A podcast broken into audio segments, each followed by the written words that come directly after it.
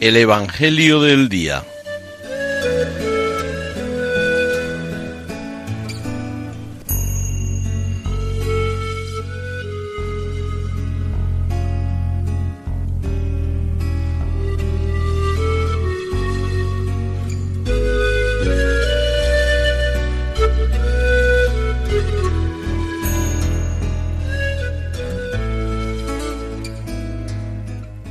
Del Evangelio según San Juan.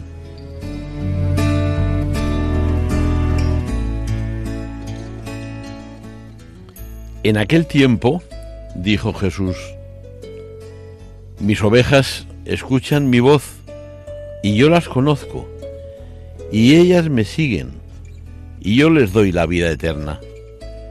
No perecerán para siempre y nadie las arrebatará de mi mano.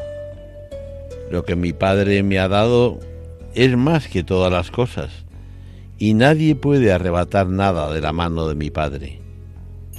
Yo y el Padre somos uno.